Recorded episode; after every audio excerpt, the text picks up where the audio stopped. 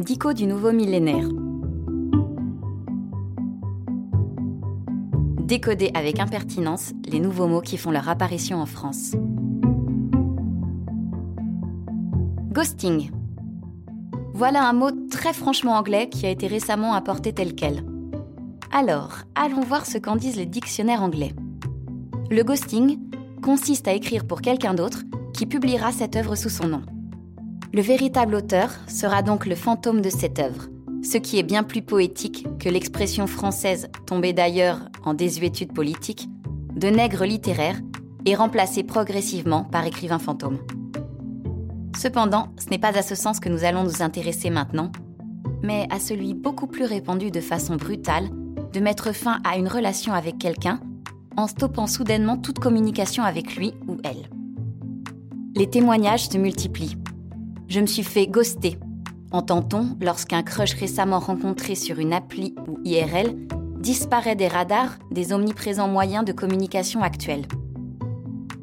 Qui pourrait en effet décemment prétendre qu'avec Tinder, Messenger, WhatsApp, Twitter, Facebook, mail et SMS, il n'ait pas reçu les messages désespérés qu'on lui envoie ou qu'il n'ait pas pu y répondre?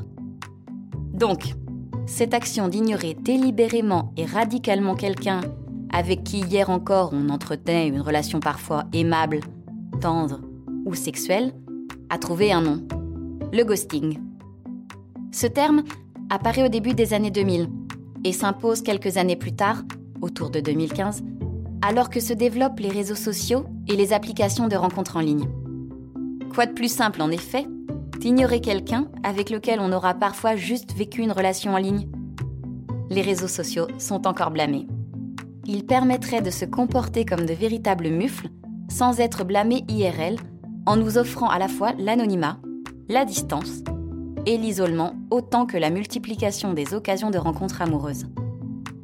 Peut-être n'est-il pas si simple d'expliquer à quelqu'un avec qui on n'a jamais été vraiment ensemble qu'on ne souhaite plus l'être. Les relations fantômes que nous vivons créent des ruptures fantômes.